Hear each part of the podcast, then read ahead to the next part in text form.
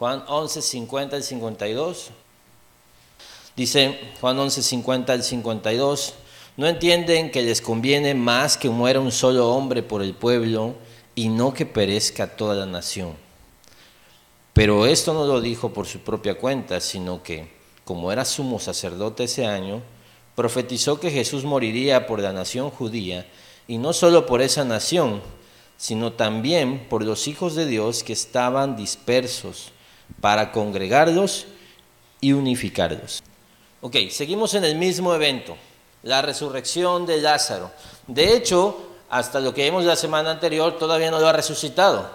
Todo ha sido como este proceso de eh, manifestarse ante eh, ese grupo de judíos, pero también manifestarse ante Marta y María eh, y ante sus propios discípulos, por supuesto. Esta idea de que cuando se le fue a decir que Lázaro estaba enfermo de gravedad o enfermo de muerte, eh, Jesús dijo, esta enfermedad no es para muerte, sino para la gloria de Dios. Luego a María le dijo así explícitamente, tu hermano resucitará. Luego le dijo, porque tenía dudas, y dijo, yo soy el camino, la verdad y la vida. Yo soy el camino, la verdad y la vida. ¿Cuál es la condición para vivir eternamente? Creer en mí, dijo Jesús. Entonces Jesús ha querido constantemente manifestarse, ha, hecho declaraciones constantes ya. Y a estas alturas quiero que sepas que ya estamos al borde de su vida y su muerte. Ya estamos muy cercanos al día final de Jesús. Lo que pasa es que en Juan no podemos ver esa progresión tan claramente porque, porque hay como un salto muy grande. ¿sí? No son como los otros evangelios, como Mateos o Lucas, donde vamos entendiendo mucho la cronología. Pero aquí quiero que sepas, y si tú das vuelta a, tu Biblia, vas a ver que ya tenemos la entrada triunfal. Entonces estamos en este momento en el punto climático de Jesús manifestándose como el Hijo de Dios. No hay mayor, no hay mayor milagro que haya hecho Jesús que este. Este es el milagro más asombroso que realizó Jesús, podríamos pensar. Cada quien puede tener su propio punto de vista, ¿no? Oye, la multiplicación eh, de los alimentos, pero esto es devolver a alguien de la muerte después de tres, cuatro días de muerto. No es cualquier cosa. Entonces, vemos que Jesús estaba conmovido, ¿no? Y que había estado llorando y que tiene, digamos, las emociones a flor de piel, como decimos. El 38 dice, conmovido una vez más, Jesús se acercó al sepulcro. Era una cueva cuya entrada estaba tapada con una piedra. Quiten la piedra, ordenó Jesús. Marta, la hermana del difunto, objetó, Señor, ya debe oler mal, pues lleva cuatro días allí. Y me encanta que esta es la personalidad de Marta. Es como muy preocupada por este tipo de detalles, ¿no? Eh, eh, vienen visitas a mi casa y mi esposa es como, está limpio, está limpio. Y yo, sí, si no hay popó en el piso del niño, está limpio. y no, ella, no, no, no, no. Y ya saben, ¿no? Eh, son diferentes personalidades. No es que yo sea sucio, ¿eh? Simplemente tenemos perspectivas diferentes de, para mí, si llegan alguien y ve juguetes tirados, te presento mi vida, tengo dos niños, ¿no? Eso no es sociedad, ¿no? Pero mi esposa no quiere que esté así como, bueno. Ahora, sucio sería otra cosa para mí, que, que, que esté tirado un refresco, que haya comida en el piso, eso sí. Pero Marta es como muy así, y lo, vemos este, en, otro, en otro evento que ya vamos a ver, donde ella está como arreglando las cosas y está hacendosa, y, y de repente eso hace ese tipo de afanes, hace que se olvide de que acaba de decirle a Jesús, mi hermano ya está muerto, pero creo que todo lo que tú pidieres será hecho. Dio una declaración de fe y Jesús le acaba de decir, tu hermano resucitará, y ella dice, va a oler mal. Pero hay que estar ahí, ¿eh? Hay que estar ahí en esos momentos. Tú dices, no, yo no haría eso, no sabes. ¿Qué dirías tú? O sea, no, no, nosotros porque ya vamos a la Biblia, eh, con la presuposición de que va a ocurrir algo milagroso, ¿no? Pero en el momento real, o sea, por mucho que te estén diciendo va a resucitar, no sabes cómo eso va a funcionar. Quiten la piedra, oye, ya debe oler mal. Y mira Jesús lo que le dice, ¿no te dije que si crees verás la gloria de Dios? No te dije que si crees verás la gloria de Dios. Y es Jesús diciendo, o sea, ¿Qué más necesitas escuchar? ¿Qué más necesitas ver para creer que aquí está el Hijo de Dios? Jesucristo, el Mesías, el camino, la verdad y la vida, el gran yo soy, el pan de vida, el agua que al beberla no tendrá sed jamás, la puerta, el buen pastor, la resurrección y la vida. Pero de nuevo, es como, en cierto sentido, todos somos como Marta, ¿no? Muchas veces. Y es como, y, mira, Marta se queda callada, ¿eh? No, no, no contesta nada más. Es como, cierto, cierto, perdón, perdón. Ya no, hablo mejor, ¿no? Ya me quedo, ya es lo que tengas que hacer, Jesús. Ahora, todo esto ocurre, no nos, no nos despeguemos del momento en que está pasando el dolor de tener a un familiar cercano muerto. El momento más oscuro que puede tener un ser humano, la muerte, la misma muerte. Y Jesús dice, quiten la piedra, quiten la piedra. Entonces quitaron la piedra y Jesús alzando la vista dijo, Padre, te doy gracias porque me has escuchado ya sabía yo que siempre me escuchas, pero lo dije porque la gente que está aquí presente, para que crean que tú me enviaste. Es muy interesante aquí que, eh, que Jesús está como orando y está orando en voz alta. Resucítalo, Padre. Y le dice, ya, ya una oración como más íntima, es gracias, Padre, por escuchar. Yo ya, yo ya sé que me escuchas pero quería que todos los demás vieran que tú y yo somos uno, que tú me enviaste, que soy el enviado de parte de Dios, que soy el Mesías. Jesús quiere que la gente pueda conocerlo. Lo vimos la semana pasada, en todas sus capas, como un ser humano compasivo, pero sobre todo como Dios mismo como Jesucristo el Salvador, el Hijo de Dios enviado como mediador para morir por nosotros. Eso es lo que Él quiere. Acuérdense que eh, el ministerio principal de Jesús no fue sanar enfermos. Y lo más importante que tú, tu problema más importante o más grave no es la enfermedad, es la vida eterna. La vida eterna porque todos vamos a morir. Todos vamos a morir. Y sabes algo, Lázaro habría de morir. Si es Lugo siempre decía que Lázaro fue el primer mártir. Fue porque fue la primera persona que murió por Jesús. Imagínate enfrentarte dos veces a la muerte. Lázaro murió después. Lo importante es dónde depositas tu fe. Dicho esto, gritó con todas sus fuerzas, Lázaro, sal fuera. Y eso debe, debe haber sido una cosa, lo es así, pero imagínate ese grito de Jesús. Todo el poder que hay ahí, en un grito de Jesús. ¡Wow! el poder de la vida, ¿eh? El poder de la vida está ahí. Lázaro sal fuera. Se lo estáis gritando a su amigo, aún muerto. Y esto es como, esto es una figura, no puedo dejar de ver aquí cómo funciona la salvación. Efesios 2 dice que nosotros estábamos muertos en nuestros delitos y pecados.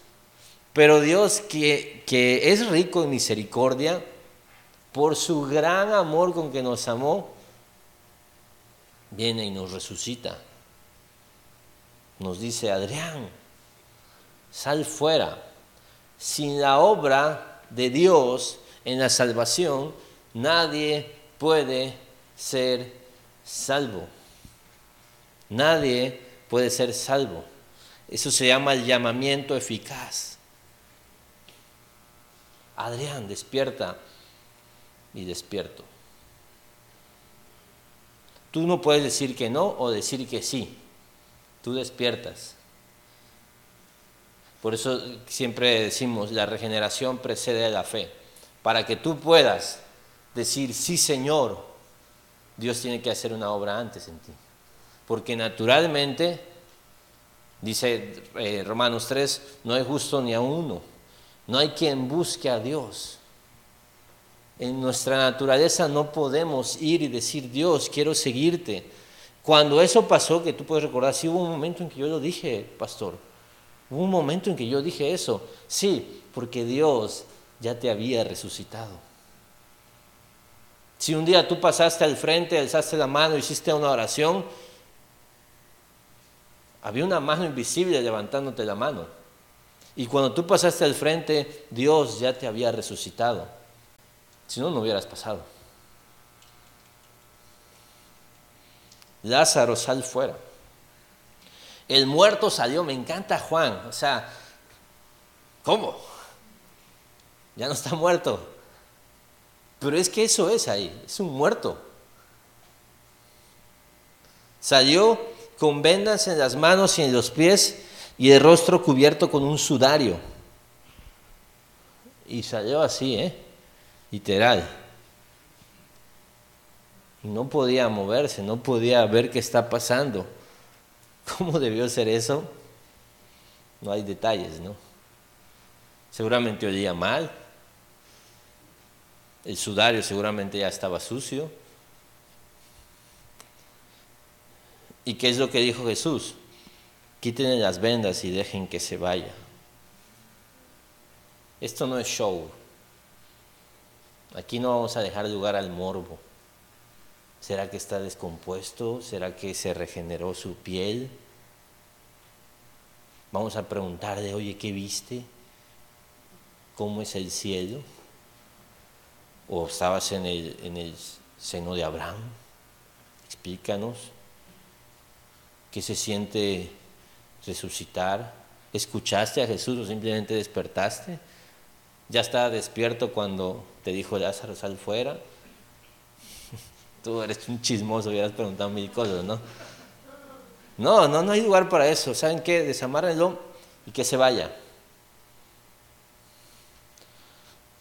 ¿Sabes que después hubo una, un complot para matar a Lázaro? Pobre hombre, por eso te digo, Lewis decía ciertamente, es el primer mártir. Porque que, haya un, que esté Lázaro ahí, no. Representa una amenaza, porque la gente lo va a ver y va a decir, oye, ¿de verdad estabas muerto? Y la gente va a hacer preguntas. No te dije que si crees verás la gloria de Dios. Me encanta eso. Jesús, a través de este milagro, se está revelando como el Mesías ¿Quién puede devolver la vida? Solo Dios. O sea, si tú ves esto, ya no hay dudas. Estamos ante Dios mismo, ante el Hijo de Dios, ante el Salvador prometido, profetizado. No hay ninguna duda, estamos de acuerdo, ¿no? O sea, no, no, no ves eso todo el tiempo. Esto es un milagro, como te digo, no, difícilmente vas a encontrar un milagro mayor en toda la Biblia de parte de Jesús.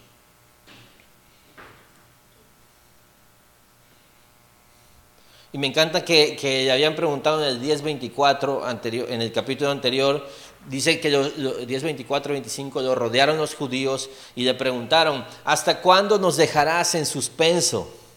Si tú eres el Cristo, dínoslo abiertamente. Eso había pasado un poco antes. ¿Hasta cuándo nos vas a tener así con, nos, nos vas a tener con suspenso? Si tú de verdad eres el Cristo, el Mesías, ya dínoslo. O sea, ¿para qué andas con, esta, con este jueguito de que sí, que no, de, hablar, de que yo soy el pan de vida? No, dinos. Y Jesús les dijo, ya se los he dicho y no creéis. Las obras que yo hago en nombre de mi Padre, ellas dan testimonio de mí. O sea, si, si de volvida visto un ciego, te debe de quedar claro. Te debe de quedar claro. Y no solo eso, todos los demás milagros que ya, que ya habíamos visto.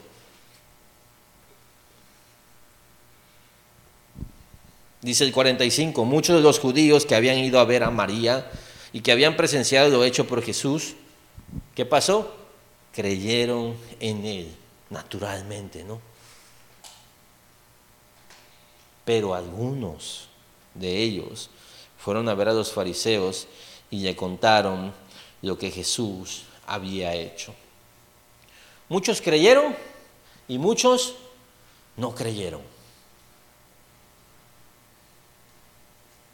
Pasa en la Biblia, pasa en la vida. Puedes ver un milagro según la perspectiva. Según la perspectiva. Porque al final, al final, la fe no siempre, al final la fe no es un tema de la razón, sino de la voluntad. No es tanto de si crees o no crees, es si quieres o no quieres seguir a Jesús. Porque se te ha manifestado claramente y tú lo puedes ver. Eh, no sé, mm, hay un chico, tiene su mamá, su mamá es cristiana, una mujer de oración, ha visto milagros, ha visto a su, a su mamá sanar, ha visto a su mamá devota, es más, vio a su mamá ser transformada por el Evangelio, a dejarse del pecado, ha visto muchas cosas, creces en la iglesia, ves de todo, experimentas de todo, te es manifiesto que esto es real, que este es el camino, el punto no es ese, el punto es que no quieres. Que no quieres. Porque si fuera por la razón, entonces esto sería un juego intelectual. Y, sabes, y en todos los debates de apologética o de defensa de la fe de ateos contra defensores de la fe cristianos, habría, habrían avivamientos. Estos, estos defensores de la fe que van a escuelas y demuestran cuántas personas se salvan ahí. No, ese no es el punto de la apologética. Es quitar los argumentos para que después quizá una persona tenga un encuentro con Jesús. Pero nadie se salva. Simplemente por decir, ah, sí es cierto. Porque recuerda que sobre todo tiene que haber una obra del Espíritu Santo. Muchos creyeron y muchos no creyeron. Y el punto es que cuando te enfrentas a la revelación de Jesús como Hijo de Dios y aún así le rechazas, no hay nada más que puedas ver o experimentar de parte de Dios. Y esa era la blasfemia contra el Espíritu Santo de la que había hablado Jesús. Que los fariseos vieron un milagro que demostraba claramente que Jesús era el Hijo de Dios, el Mesías, y ellos dijeron, no, por, el diablo lo hace, por Belcebú. Esa es la blasfemia. ¿Sabes cuál? Es el pecado imperdonable. ¿Sabes cuál es el único pecado que no se te puede perdonar? No creer en Jesús. No creer en Jesús. Dios puede resolver todo en tu vida. Pero si rechazas a Jesús, no hay nada que hacer ahí. Ahora, esto tiene mucho que ver para los judíos, porque los judíos tuvieron la revelación ahí mismo. ¿Sí? Eh, dice Hebreos, Hebreos 6, te voy a leer Hebreos 6, del 4 al 8, dice es imposible que renueven su arrepentimiento aquellos que han sido una vez iluminados, que han saboreado el don celestial, que han tenido parte en el Espíritu Santo y que han experimentado la buena palabra de Dios y los poderes del mundo venidero. Y después de esto se han apartado. Es imposible porque así vuelven a crucificar para su propio mal al Hijo de Dios y lo exponen a la vergüenza pública. Cuando la tierra bebe la lluvia que con frecuencia cae sobre ella y produce una buena cosecha para los que la cultivan, recibe bendición de Dios. En cambio, cuando produce espinos y cardos, no vale nada, está a punto de ser maldecida y acabará por ser quemada. Este texto es muy fuerte, porque habla de la apostasía. Dice, estos que ya gustaron, que vieron, que probaron, que sintieron, que cantaron, que lloraron, que, que, que, hablaron en lenguas, que hicieron un montón y un montón y un montón de cosas. Y a pesar de eso, se apartan. No hay nada que hacer. No hay otro camino al cielo. No hay nada, o sea, no, no hay otra forma, no hay otro evangelio.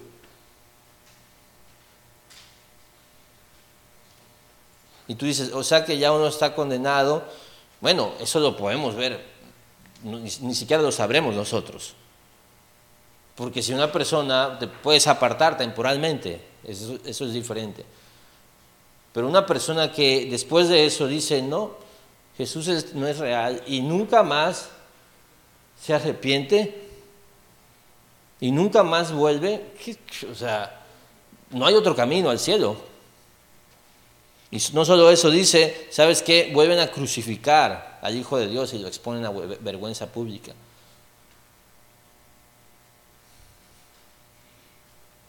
Y esto, esto tiene que ver, Hebreos es un libro para judíos y tiene que ver con los judíos. En nuestro contexto es un poco diferente porque el que ha sido salvo va a ser guardado por el Espíritu Santo. Lo que hay son falsas conversiones, son simpatizantes son feligreses, que es muy fácil, porque pues simplemente tienes que llegar a una iglesia y te emocionas y te gusta y está bonito. Pero aquí eran los judíos que habían estado ahí con Jesús, que habían visto a Jesús hacer milagros, que ellos tuvieron ahí a su Salvador y decidieron darle la espalda. Los fariseos, listo su cuadro. No hay nada que se pueda hacer por ellos. Entonces fueron esos fariseos que a pesar de ver esto, y sabes, muchas veces, ten cuidado porque muchas veces hay gente que anda preguntando y diciendo cosas y tú te enganchas y decir, no, sí, Jesús es el Hijo de Dios, es el Salvador y das testimonio y gastas sus palabras y Jesús diría, no eches perdas a los cerdos. No respondas al necio en su necedad, para que no seas tú también como él, dice Proverbios. Hay gente que no quiere información, solo quiere pelear. Y podría ver a Jesús ahí enfrente y lo escupiría, porque su problema es que no quieren rendir cuentas a una autoridad. Jesús es una amenaza, es una amenaza para su vida es una amenaza para sus deleites, es el joven rico. Me encanta Jesús todo, pero si compromete eso, cosas que yo quiero, dice la Biblia que se fue triste el joven rico. Pensé que esto era para mí, pero no es para mí. Entonces los jefes de los sacerdotes y los fariseos convocaron a una reunión del consejo. Ahora, estas son palabras mayores. El consejo es el Sanedrín, es la corte suprema de la nación judía. Ya no son eh, algunos fariseos molestos, ¿eh? Ya no es gente que no le cae bien Jesús. Ya lo subieron a la Suprema Corte. Y ya es un problema enorme. Es como una consulta federal, pues, de alto nivel. Y lo que está en juego no es la verdad no es encontrar la verdad. El objetivo de ese consejo es sobrevivir a Jesús. Porque mira, entonces los jefes y sacerdotes y los fariseos convocaron una reunión del consejo. ¿Qué vamos a hacer? dijeron. ¿Qué vamos a hacer? Nadie pregunta, oye, qué interesante, ¿no será que sí? ¿No será que era el Mesías prometido?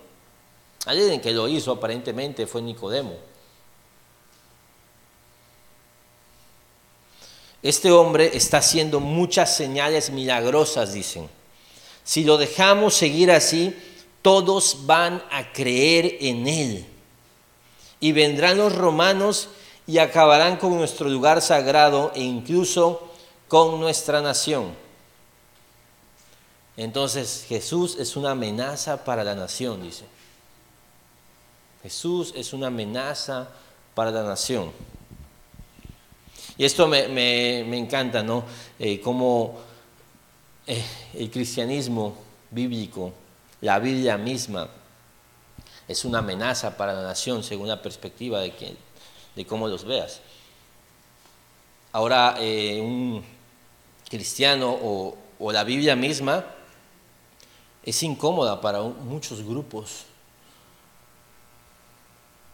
y quieren cerrarla y quieren esconderla. Esto que, todo esto que pasó recientemente de, la despenalización del aborto, ¿no? Una burla, cómo lo hicieron, cómo se fueron a un juzgado de un estado y, wow, tú dices, es una amenaza, es una amenaza para el poder, es una amenaza para tantos grupos que se hable de la Biblia, para la comodidad. Es mi cuerpo, dicen absurdo. Y así puede ser, ¿sabes qué? No me vengas con, la Biblia. No te, por eso no debe extrañarte. Si a Jesús lo mataron los suyos, y no lo mataron porque fuera malo, porque fuera mentiroso, lo mataron porque era la verdad. Y esa gente prefería vivir en la mentira hasta donde me alcance voy a estirar la mentira.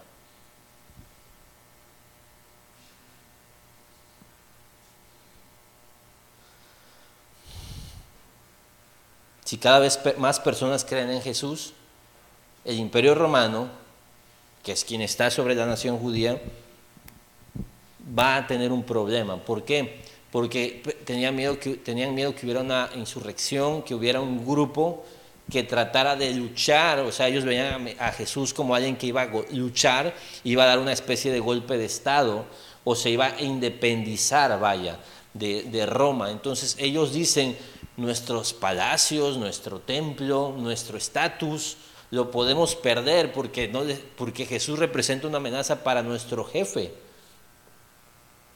Y entonces lo que está aquí, el punto este es si me afecta a mí, no me importa si es verdad o es mentira. No me importa.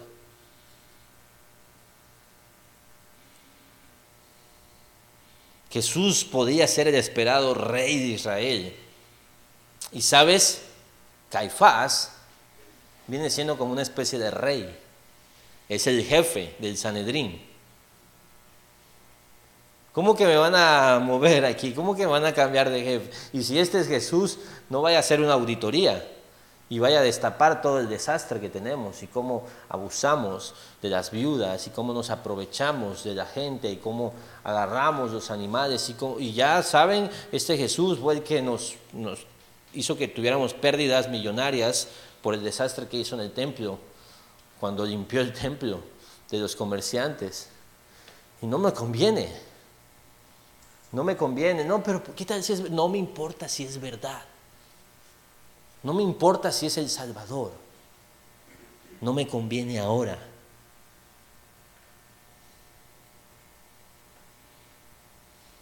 Entonces no solo es, Jesús ahora es como un enemigo público de la nación, del poder, del status quo.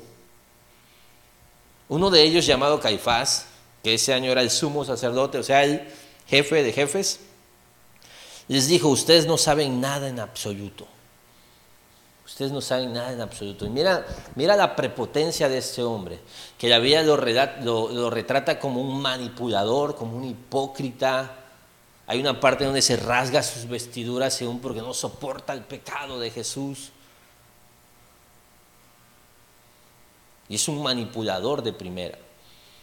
Josefo, que era un historiador, eh, él nos, nos, cuenta un poco de, de, cómo eran. Dice que los fariseos, su, su estilo era, eh, digamos, son afectuosos entre sí, cultivan relaciones armoniosas con la comunidad, pero los saduceos, como Caifás, eran incluso entre ellos con una conducta salvaje y eran toscos con ellos mismos y con los extraños los trataban horrible.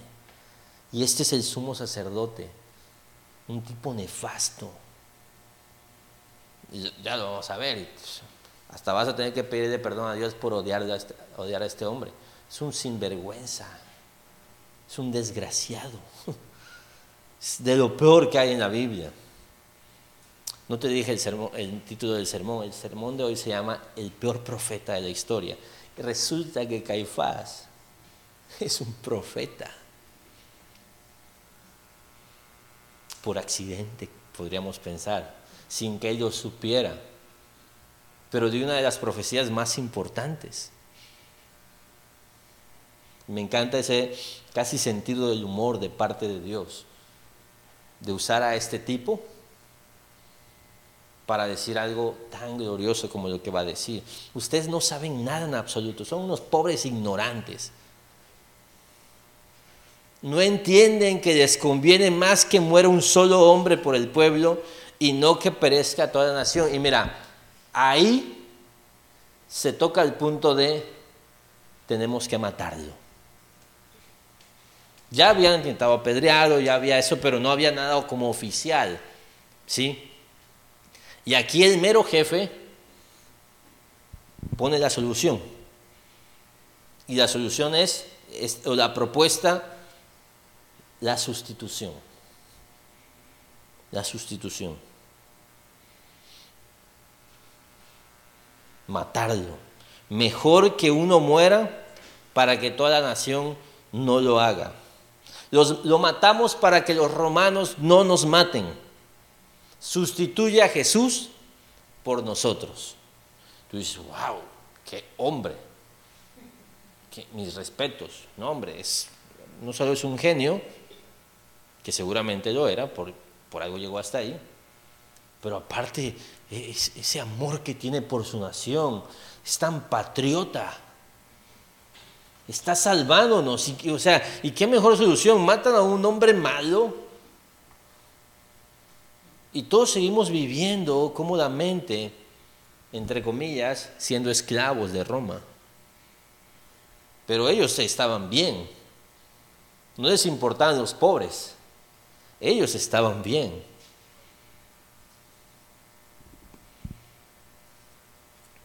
Mira, vamos a saltarnos y ahorita vamos a regresar aquí.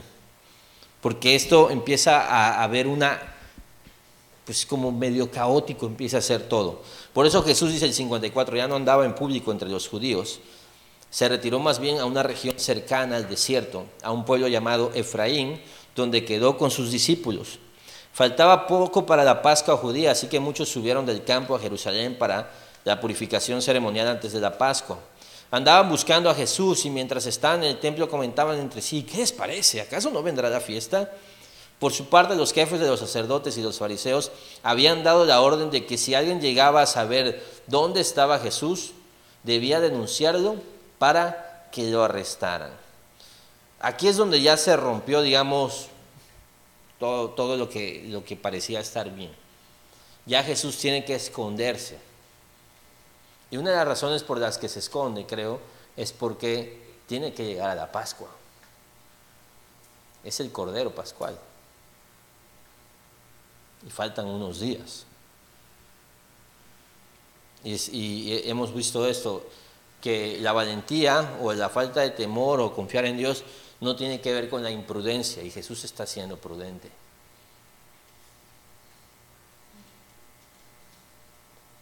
está muy volátil el ambiente. Su momento no ha llegado, lo entiende él. Su momento no ha llegado. Regresemos a Caifás. No entienden que les conviene más que muera un solo hombre por el pueblo y no que perezca toda la nación. Dice el 51, pero eso no lo dijo por su propia cuenta, sino que, como era sumo sacerdote ese año, profetizó que Jesús moriría por la nación judía. Y no solo por esa nación, sino también por los hijos de Dios que estaban dispersos para congregarlos y unificarlos. Caifás, con el corazón lleno de homicidio, manipulador, hipócrita, todos los sentimientos y cosas feas que te puedas imaginar, un hombre tremendamente malo, que abusaba del poder y abusaba de las personas, está dando una profecía. Y sí, les conviene más que muera un solo hombre por el pueblo y no que perezca toda la nación. ¿Sabes? Que Jesús ya sabía eso. Y que Dios ya lo había visto eso desde antes de la fundación del mundo. Cuando antes de la fundación del mundo planearon que el Hijo vendría a vivir la vida que nosotros no pudimos vivir, es decir, una vida santa, y a morir por nosotros para que la ira de Dios fuera derramada sobre Él y no sobre nosotros, los hijos de Dios. Y para resucitar algo que nosotros nunca habríamos podido hacer y con eso ofrecernos resurrección de los muertos también. Vino a sustituirnos. Y mira algunas verdades que hay aquí lo que hemos visto, Dios es soberano, esta es una verdad, Dios es soberano y no está improvisando, sino que Él ya tiene todo planeado. Lo vemos con la historia de Judas. Judas era el que iba a entregar a Jesús. ¿Tú crees que Jesús se sorprendió? Jesús ya sabía. Y en Hechos 2 vemos que dice la Biblia, parafraseo, que por el determinado consejo de Dios, todos estos eh, protagonistas de la historia de la crucifixión de Jesús pensaron que estaban matando a Jesús. Pero no. Jesús dijo, nadie me quita la vida, sino que yo mismo la pongo. No crean que me... Ah, ¿Y qué le dijo a Judas? Con un beso, ¿me entregas? Pero no es porque esté sorprendido, es porque Jesús quiere enseñarnos todo el tiempo. Así como en la oración, gracias Padre por escucharme, pero yo sabía que tú ya me escuchas, solo que quería que los demás creyeran. Jesús sabe que va a morir Dios está planeando la obra redentora. Y el hecho de que Caifás profetizara, lo deja muy claro. Dios trajo esas palabras a la mente de Caifás. ¿De dónde viene la sabiduría? ¿De dónde viene el ingenio? ¿De dónde viene la razón? Es Dios quien nos ha dado la capacidad de pensamiento. Así diseñó al ser humano. Iluminó a Caifás ahí. Tú dices, wow, porque mira, eh, desde el punto de vista político, es brillante lo que está diciendo Caifás. Está defendiendo, digamos, las condiciones o el poder.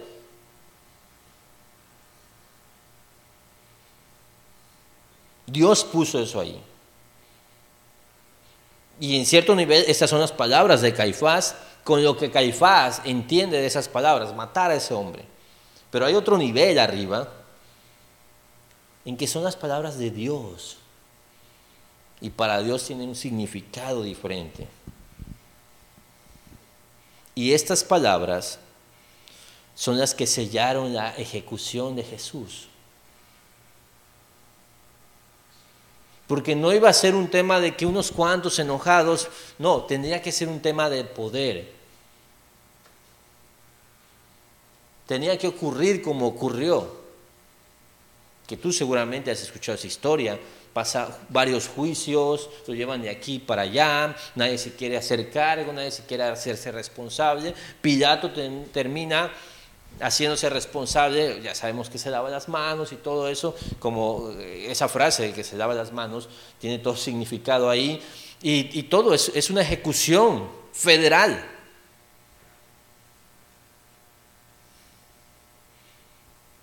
Y Dios quería que así fuera. Dios quería que así fuera. Mejor que Jesús muera. Mejor Pedro tenía otros planes. ¿Te acuerdas que le dijo Jesús, no mueras? No mueras Jesús. Caifás dice, sí, mejor que muera. Pedro, no, que no muera. No mueras Jesús. Caifás dice, muere Jesús. Es mejor que mueras tú. ¿A quién le da el visto bueno Jesús? A Caifás. A Pedro le dice, apártate de mí, Satanás. Ese es el plan de Satanás. Y es interesante porque esto es como la historia de José, cuando le dice a sus hermanos, ustedes planearon mal contra mí, pero Dios lo encaminó a bien. Ustedes me vendieron como esclavo y mira, a donde me vendieron, ya soy de los jefes y gracias a eso yo puedo alimentar a mi pueblo, o sea, a ustedes. Y esto es Romanos 8:28. Para los que aman a Dios, todas las cosas les ayudan a bien. El mal que se pensaba que iba contra ti, no, no, no. Dios tiene todo bajo control. A una gente que te quiere hacer daño, tiene todo bajo control. Mira, hay gente que ha venido al Señor porque los cortó la novia. Tú dices, esa desgraciada lo que me hizo. Dios lo encaminó a bien. Y todos tenemos historias de, daño, sufrimos daño, asesinatos. Imagínate, tú dices, ¿cómo puede ser que Dios usa incluso las cosas malas que hace la gente para bendecirnos? Seguramente tú tienes historias.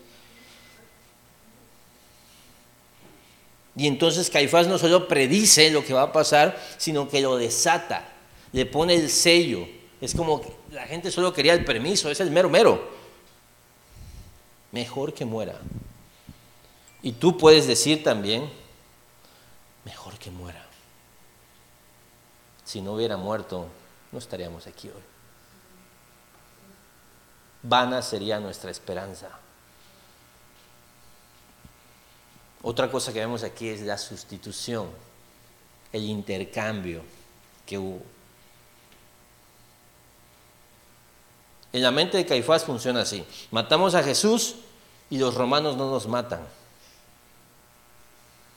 En la mente de Dios es así. Mataré a mi hijo para no tener que matar a Adrián, para no tener que matar a Pedro, para no tener que matar a Yanura, para no tener que matarte a ti, a ti, a ti, a ti. Voy a matar a mi hijo. Dios mató a su hijo. No solo lo entregó, sino que orquestó todo. Y tú dices, pobre Jesús. Y Jesús, por el gozo puesto delante de él, fue y fue y caminó y caminó. Y hubo un momento en que tenía tanto dolor y tanta angustia que dijo, Padre, si es posible que pase de mí esta copa pero que se haga tu voluntad. Jesús, sí, es tu voluntad. Y fue, y no abrió su boca, dice Isaías, no abrió su boca. No, no, no, no dio juicio sobre sus acusadores, porque él sabía, esto es parte del plan. y soportó el dolor y soportó la sed, la deshidratación, la tortura, la traición de sus amigos, la injusticia. ¿Y sabes qué soportó el padre? Ver a su hijo sufriendo todas esas cosas. Yo no soporto ni ver a mi hijo rosado de su colita. No soporto, ahorita tengo el bebé, no soporto cuando tiene cólicos. Siento horrible. Y digo, ah, Y el padre allá arriba viendo cómo están torturando a su hijo y sabe que él puede resolver eso. Y Jesús lo sabe también, podría haber enviado un ejército de ángeles. Y ambos están aguardando. Esto es parte del plan. Y sabes, a quien tienen presente es increíble, a un sinvergüenza como yo y a un cínico como tú. Tenían por ellos, por ellos, por ellos. Y de repente dice Jesús, Padre, perdónalos porque no saben lo que hacen. Y quizás el Padre estaba así de, voy a perdonarlos. A pesar de eso, ¿eh? a pesar de lo que están haciendo ahí, Dios es perdonador. Y cuando vino la hora del sacrificio, entonces el Padre tiene que hacer lo más duro que tuvo que hacer y es empezar a derramar toda su ira. La ira que me tocaba a mí por todos mis pecados desde que nací. Va. Todos mis infiernos. La eternidad en el infierno va sobre Jesús, sobre su Hijo porque Jesús ya me representa a mí. Y de repente ya el Padre ya no ve a Jesús, sino ve a Adrián Capitaine. Y ojalá fuera yo nada más. También te ve a ti. Con todas esas, esas cosas horribles que te asusta solo de pensar que has hecho, que has pensado, que has sentido.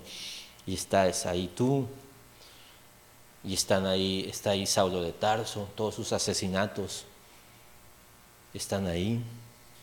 Y entonces todo el pecado de todo el pueblo de Dios está ahí y el Padre tiene que castigarlo. Y es el momento más duro para el Padre y también el momento más duro para Jesús, porque con todo el dolor que siente al de hablar, Jesús saca algo que le nace naturalmente, que no entiende de razón, ¿eh? porque Jesús sabía que estaba pasando, pero simplemente es la sensación, porque nunca antes se habían separado él y su padre, y por eso dice allí, allí, Dios mío, Dios mío, ¿por qué me has abandonado? Nunca en la vida había sentido eso Jesús, y ahora lo está sintiendo. Y es lo que vamos a sentir nosotros en el infierno. El abandono total de parte de Dios. Lo tuvo Jesús durante tres horas. Y había tanto pecado ahí, tanta ira, que toda la tierra se oscureció y que empezó a temblar y que las tumbas se rompían y, era un caos. En la cruz estaba Jesús y ahí debía estar yo. Y este intercambio, esta sustitución, implica que la santidad de Jesús se imputa, es la imputación, se llama esto, sobre mí. Entonces, cuando el Padre me ve, ve a Jesús santo. Y por eso oramos en el nombre de Jesús, por medio de Jesús, por los méritos de Jesús. Vamos a entrar al cielo por la santidad de Jesús, nuestro sustituto. Y por eso dice Pablo en Tesalonicenses, ustedes ya no, ya no serán puestos para ira. Por eso el Padre no nos va a castigar con ira, porque toda la ira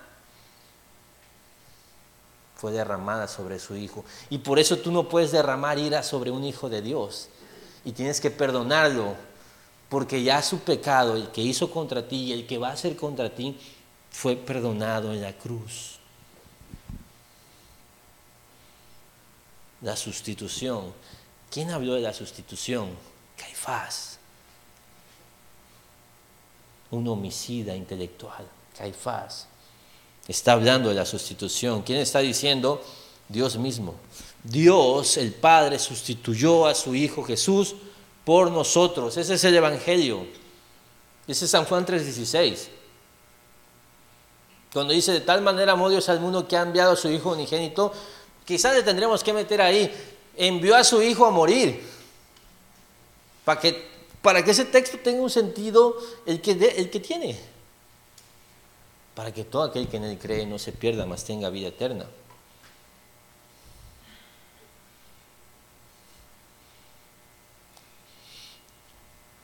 Y otra verdad, y por último, vemos,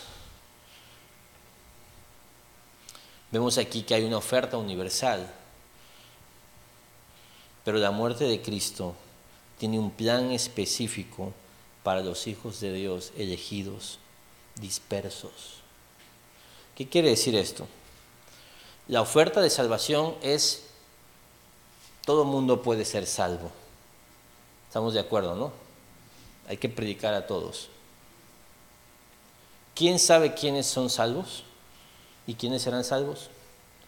Dios, Jesús. La obra que hizo Jesús en la cruz fue una obra redentora por los suyos. Es decir, no fue una obra general, fue una obra particular. ¿Qué significa esto? Lo que dice Juan, el comentario que da Juan.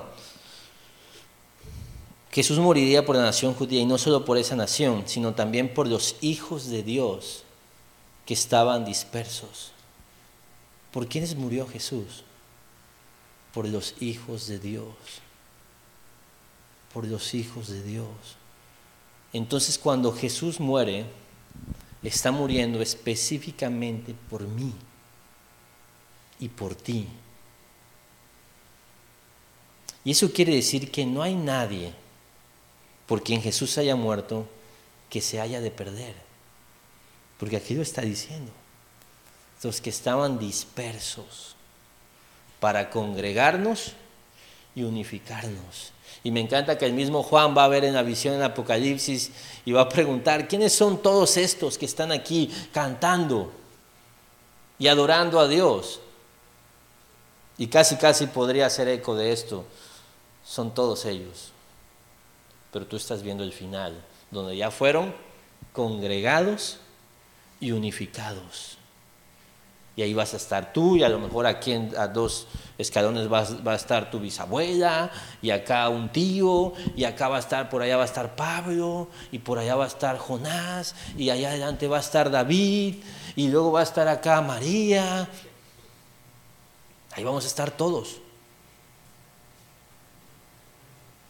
Ahí vamos a estar todos. Y eso nos debe dar la esperanza que necesitamos. ¿Sabes qué? Puedes estar seguro. Y esto es, esto es dicho en otras palabras lo que Jesús dijo en, cuando vimos al buen pastor. Dijo, dijo, tengo ovejas que no son de este, que no están en este redil. Y también tengo que traerlas. Y también dijo que nadie le arrebataría a sus ovejas de su mano.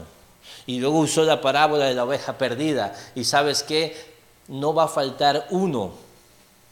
No va a faltar uno. Porque la obra de Jesús en la cruz fue perfecta. Fue perfecta.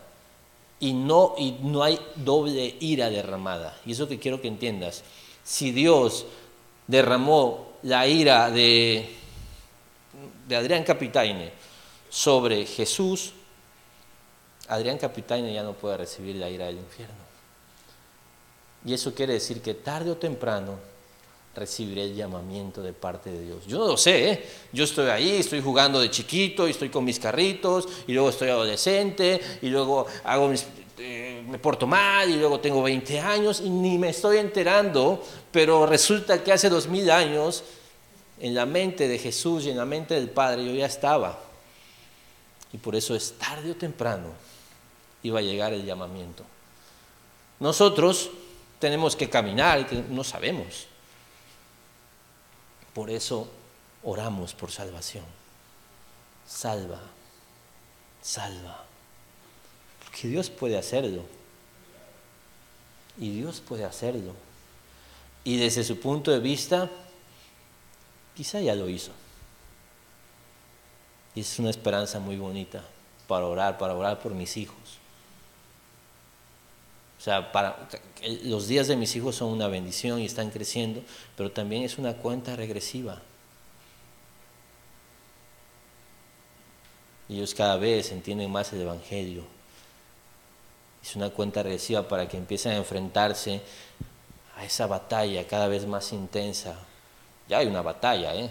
Y si yo empiezo a orar por ellos a los 12 años, será demasiado tarde.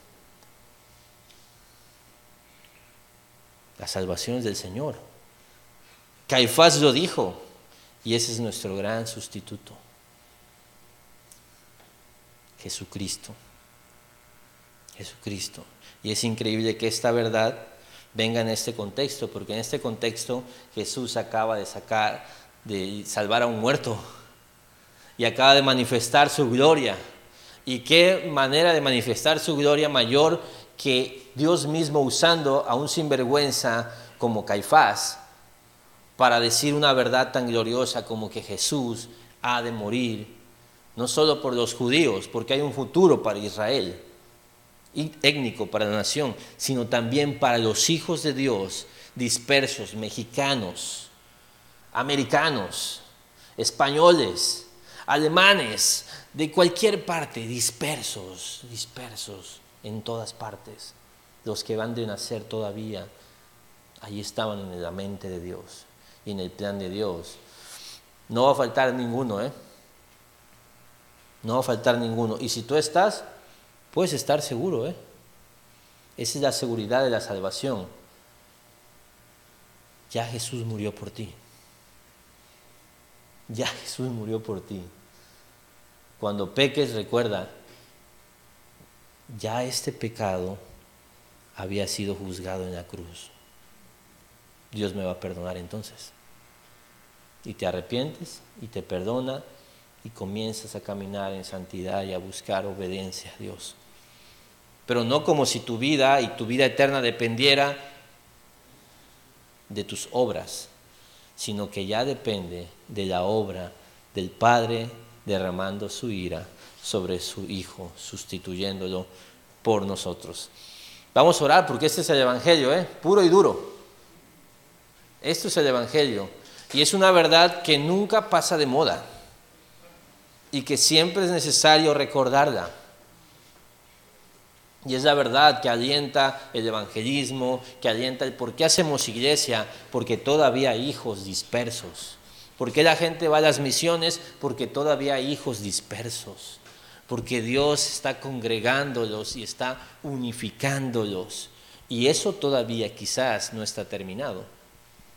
¿Cuándo va a ser terminado? Cuando Cristo venga no habrá faltado ni uno solo.